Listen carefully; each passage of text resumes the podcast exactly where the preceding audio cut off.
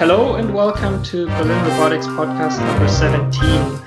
Today I'm talking to Herbert ten Have, who is the CEO of Fizyr. Um, the company started at TU Delft in 2014 and won the Amazon Picking Challenge in 2016. First off, uh, nice to have you with us. Talk me through the process of starting a company uh, within the university.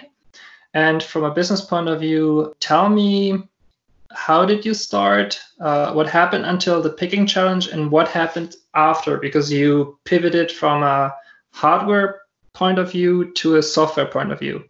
Yes. Um, so, who are you? Who's Fizyr, and what are you guys doing? Okay.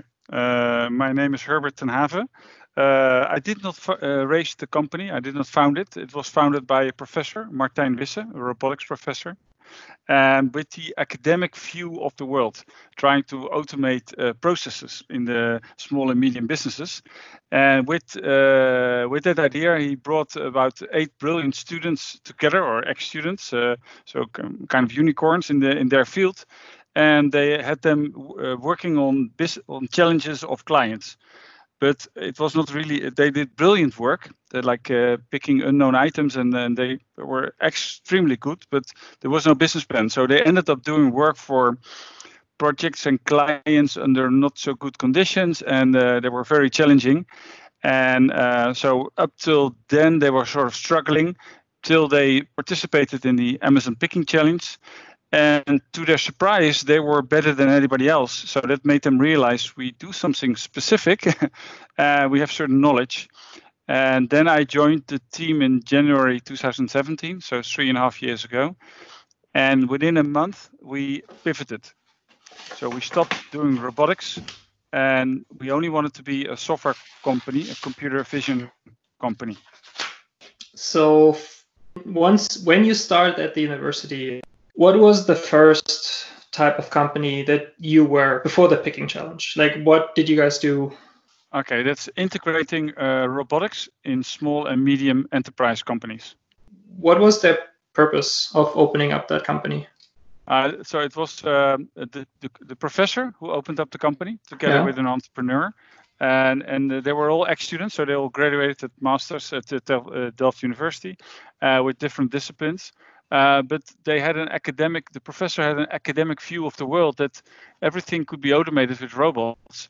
And the, the reality, certainly um, when you deal with, uh, let's say, plants, uh, vegetables, or uh, uh, um, parcels, it's really hard. Logistics, where we're right in, it's really hard. There is always damage, there is always dirt, there's always different lighting conditions. gripping something is different. So it's it there is a harsh reality uh, compared to the academic view of the world. Why did you go to do the Amazon picking challenge? Uh, to be honest, I don't know what the reason was for doing it, but mm. I know that at, uh, very quickly within the team of of my of my team, uh, they uh, realized they had to apply deep learning, and that made the big big difference.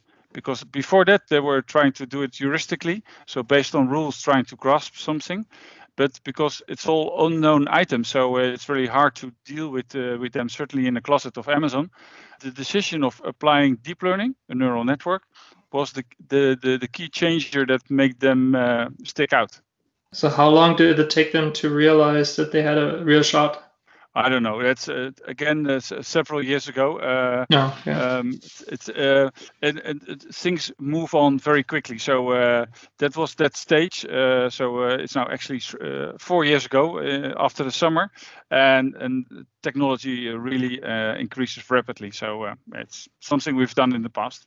When did you get into the company, and for what reasons? I met them when they were participating in a sort of um, exhibition in Tel Aviv, in mm. Israel.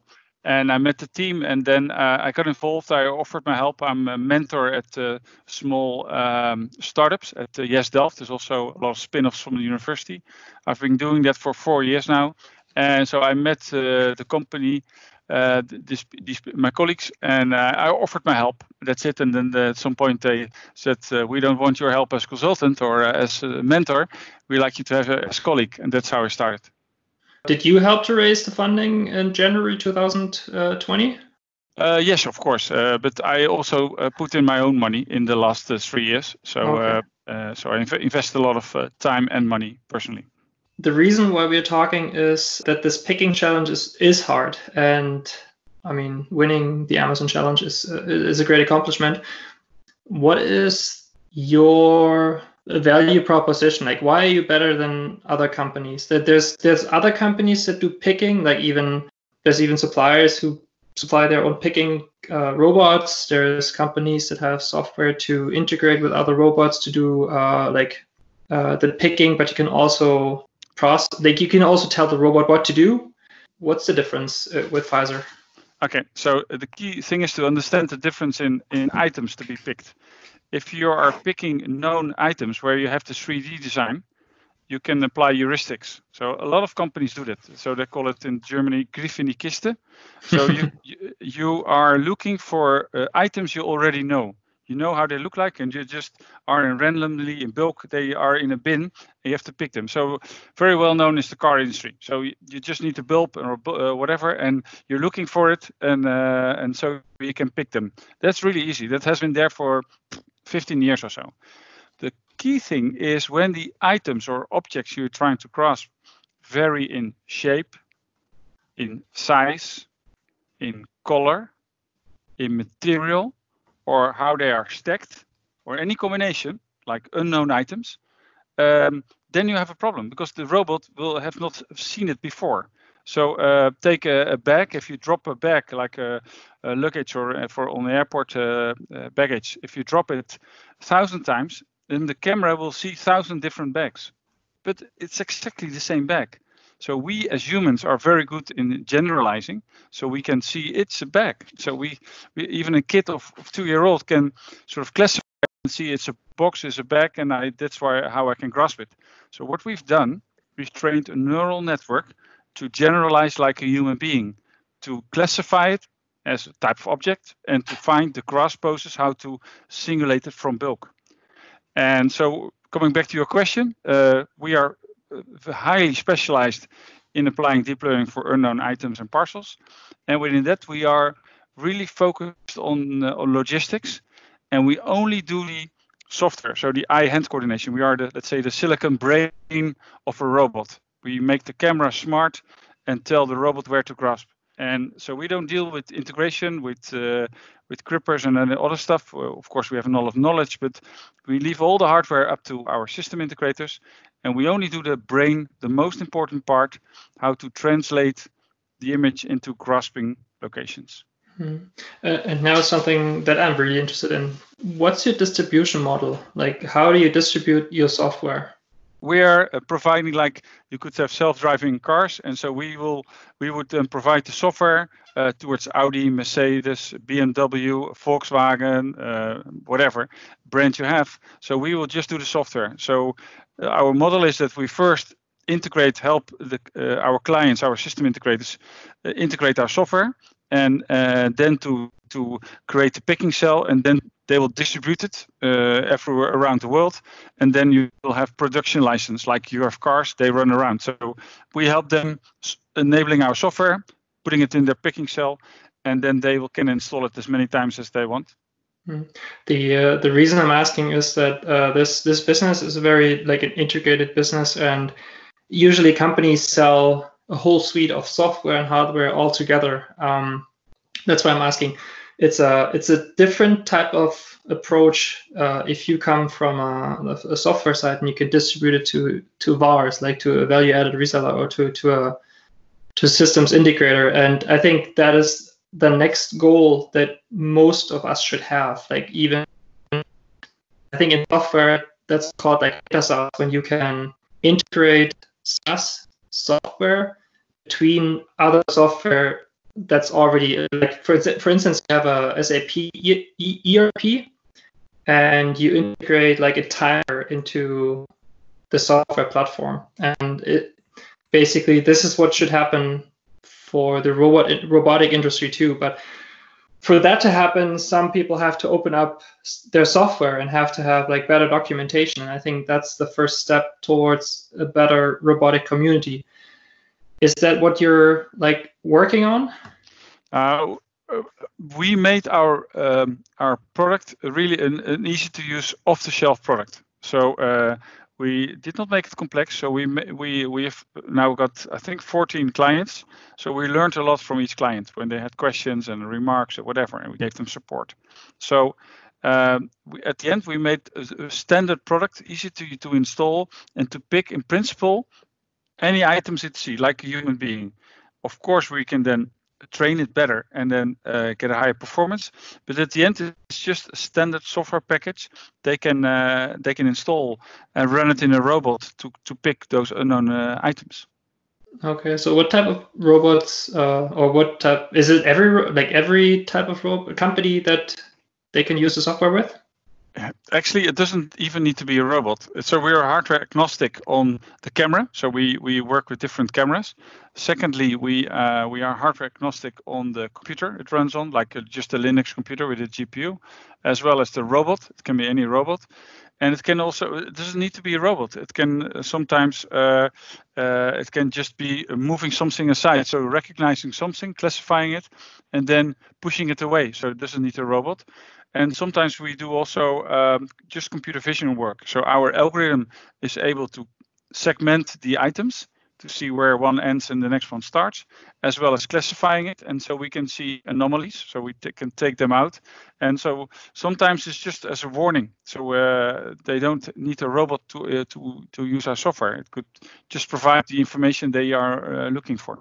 Hmm. How open are your clients uh, towards your software? It, it, like open in terms of we'd rather do it ourselves or we'd rather take you as uh, as like a um, because it's always it's like software from a third party is always um, there's always an issue right? But, but uh, especially in a in a world like the robotics industry uh, how are they how are you approaching those companies or yeah. how are they reacting to you? Every client of us had tried the, themselves and will probably keep trying it themselves. All of them, and they should. They should always uh, challenge us and to see if they can do it themselves, if they can do it better, etc. So we like that. So the, this is the environment we are in. As, as well as we have competitors, we will always be challenged. And if we believe we are the number one in the world, we will always be challenged by our clients, by by comp- competitors, etc. So they've done work. So where we mostly come in is where they've already developed a system, but let's say we we have to pick parcels and they come up with 80% of the parcels, maybe 85, maybe even 90% of the parcels. But if you have to uh, pick one of the each 10 parcels with with uh, with a human being, you have not automated it. It's like having a washing machine and you have to restart it every three minutes. That's not a washing machine. That's that's not automated. So we developed an algorithm that's very, very close to 100%. And what, what it means is that uh, when a client comes to us, we uh, we ask them, tell me your last 15%. Show me those images. We run it directly in our network.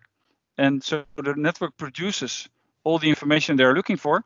And that's for them very convincing because they, we took the part that they've been struggling with for years and then we solve it one element, and the second is we really like productized it, so we made it easy for them to uh, to install, to maintain, to update.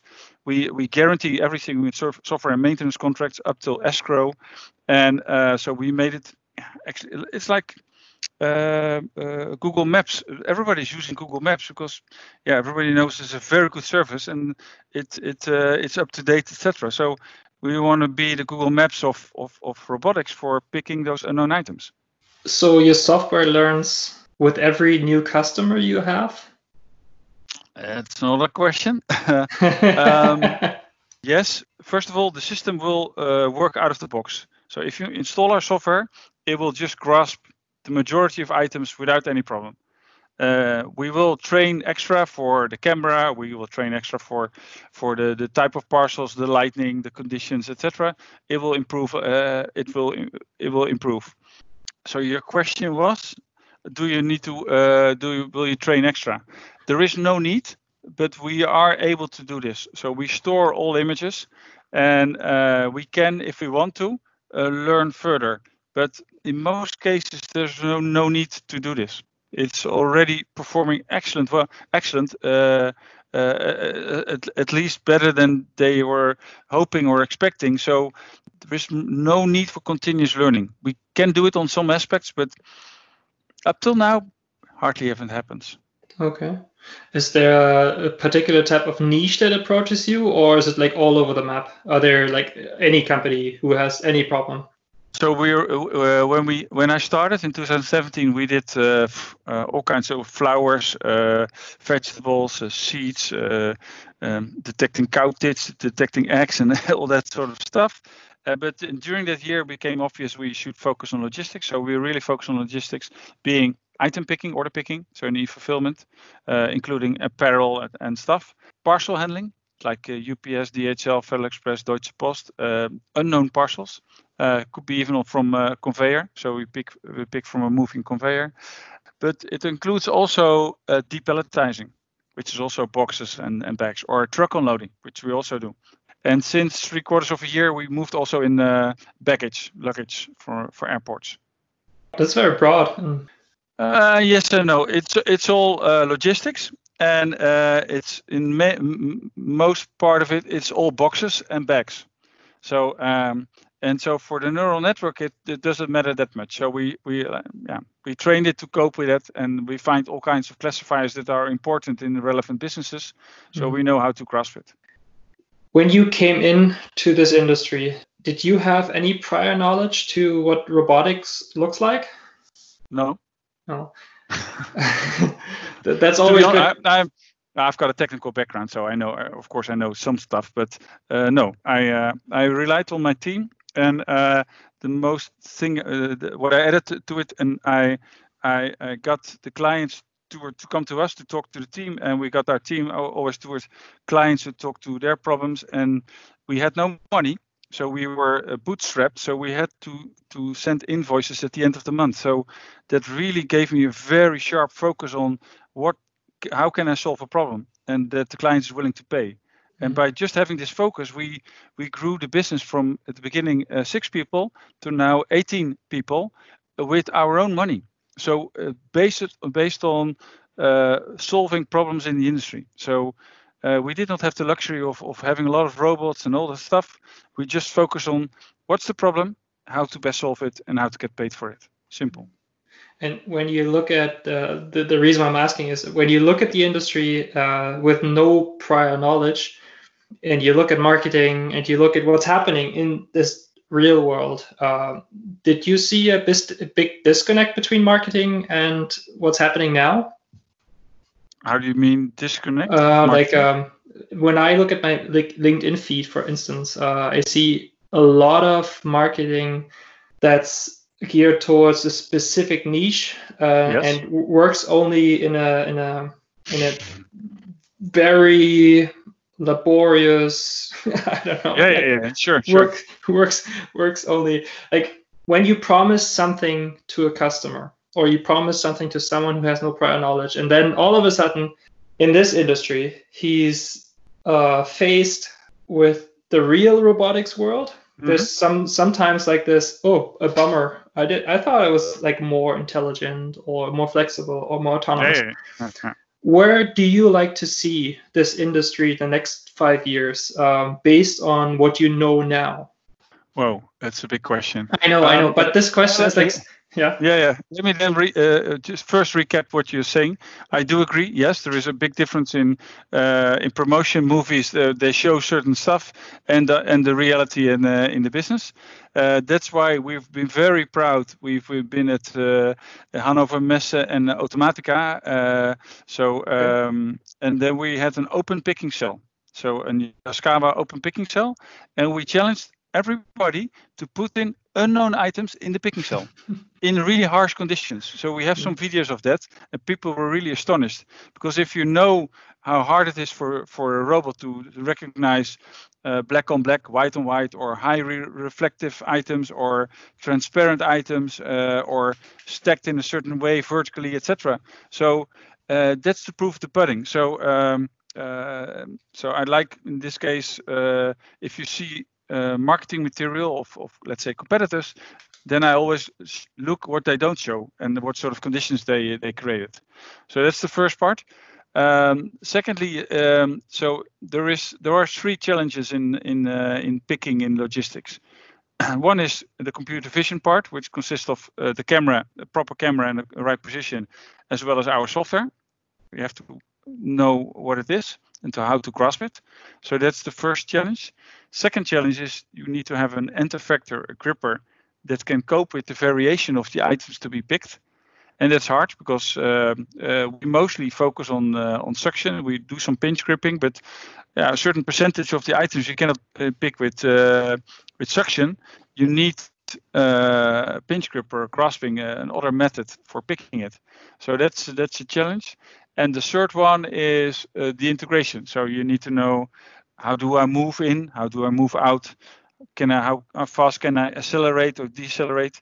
Um, how do I put it away? Uh, information with the warehouse management system, safety of people, all that stuff. So that's all the integration, etc. But we are really focused on the first part is to to uh, how can computer vision uh, solve the puzzle in dealing with unknown uh, known items.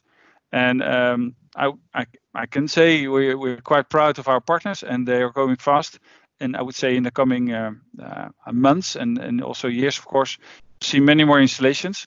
And but um, if if you're focusing on just to replace human being, this I would say not the best focus. Ideally, you you look at how can a robot uh, work best in that environment because robots has have limitations, like uh, I mentioned with the gripper.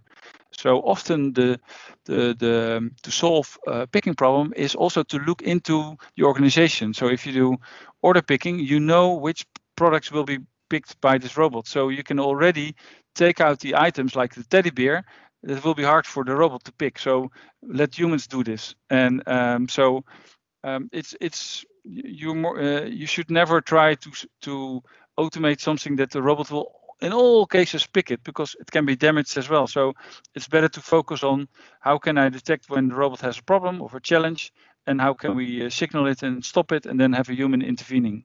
The, the last part is based on the niche that you see a robot in, correct? Like in the next five years. And there's another part that you mentioned, but uh, it's more between the lines. Um, all these different items that you meant, like the gripper, the camera, the software, those are all exchangeable like parts of this whole process, right? Uh, right now, they're coming uh, like software is coming from you, um, and then the whole robot's coming from someone else. How much modularization do you see for not just gripping, but for the whole picking process? Like, what could be modularized even more? Whoa. Um... I know those questions. I that's more like looking into the future. Yeah, yeah, but I, I, I uh, um, we now work with uh, the best cameras available, and uh, at some point uh, they work fine. Uh, but at some point, you, uh, if there are many installations for for item picking, or many installations for parcel handling, or for let's say apparel, clothing in in poly bags, then I can imagine it makes sense to to to create a camera that is just okay for doing that application and then they can make it cheaper also because there is a higher volume. So um, I would say that uh, there will be more affordable cameras out there in the next years, um, and sometimes even with our software on it. So you have an FPGA PGU, so it's a it's a camera with onboard an, uh, a, a graphics card, processing unit, and with our software on it. So you you just buy the camera, including our software, to do parcel picking, item picking, or apparel picking, or etc. If if you do this, like if you work together with a systems integrator, how do you uh, maintain the quality of the of the software? Well, um, first of all, uh, uh, we um, we are very keen and proud of our quality. Uh, we make a lot of things open source, so we have a, a huge community using our tools. Uh, we're quite proud of that, and uh, that enables us to to provide that quality and also the guarantee to our clients. Um, but the quality of software is it's also in the interfacing, in in the support we can give, the updates uh, up till escrow, we can guarantee all that stuff. But it's also in how many picks does it take, how many failures does it make? Let's say in a million, is it three or five, etc. So um, in order to understand that, you have to measure it and then to see what went wrong and to we again store all those images so we can look back and to see can we improve it could vision uh, prevented it and how to improve it but that's really the partnership we have with our our um, our partners our clients because they yeah. install it at the end users i asked you the wrong question my question was actually how do you make sure that your partner like your mm-hmm. value added reseller or integrator uses your software the right way actually that's basically okay. what i meant okay um, yeah, they of course they they tell us what what they're aiming at and what they're trying to solve. So um, we are we, we have all the interest as them to make them successful. So we put a lot of effort and time uh, into that relation to make sure uh, that he gets a maximum out of our software, as well as we learn from their questions and their um, uh, yeah the requests that they have from their clients. So we are cl- very well. Um, we're working closely with them because yeah, together we have to solve it. When I talk to uh, systems integrators and they work with larger entities who do not open up their software, it's usually like a guessing game when you use their API. And I think that's the wrong way to approach it because uh, those companies should open up their, their software and mm-hmm. they should have like proper documentation. And sometimes they open up, the only thing they open up is their hands and ask, okay, so you're not under a specific type of contract you have to pay uh, 120 bucks more for an hour to get this type of documentation. I think that's just wrong. Mm-hmm. That's what it is. That's why I was asking, uh, how do you make sure that uh, people use uh, your API the right way, and also yeah. like keep your quality up, right? If if they do a mistake, then they blame it on you. Mm-hmm. Yeah. That's, that, yeah. Again, I'm really proud of my team. Uh, I'm uh, I'm far from involved in that, so I can take no no no credits for that at all. Yeah. It's really my team. So uh, they are uh, contributing to the open source uh, community for years. Uh, they're very strict on on applying code and and, and how to maintain it, etc. So, yeah, I, as far as I've been told and what I've the feedback I got from clients, we have a very very uh, uh, good procedures or of dealing with that. And we've got, yeah, of course, documentation, and we have uh, all the, our T's and C's and support and maintenance contracts up till escrow. We uh, we've got it uh, quite nicely set up for for our clients. So my last question now. What are you planning on doing with the funding that you received in January? What's the what are the next steps for Fizyr? Now, uh, like I told you, we, uh, up till then we had no funding, so we had to be really, really, really careful every month uh, with our spendings and also with expanding the team. So uh, uh, since January, we can have a more wider scope to the future, hire more people, and take a little bit more risk, and, and also do more research. Um, so it has already resulted in uh, five extra people. Uh, we're still hiring every month now is a new a new person. Um, so it will enable us to grow faster. That's the key thing, and then to make better decisions uh, to invest more. Um, and up till the up till last year, we could not take many more clients on board because yeah, we were limited in the team. And uh, so uh, with this investment, it gives us more freedom and also they are smart. They have a lot of knowledge and uh, experience in running software and also AI companies. So they are a very good uh, uh, partner with us to uh, to have discussions on how to uh, improve the business, how to grow the business, etc. Nice, thank you. Um, yeah, that's it for today. Um, thank you very much, Herbert. Um, yeah, thank you for being on the on the show. And I hope Fizyr is growing, and we can talk maybe in half a year again and see what what happened. It would be a pleasure. Thank you very much.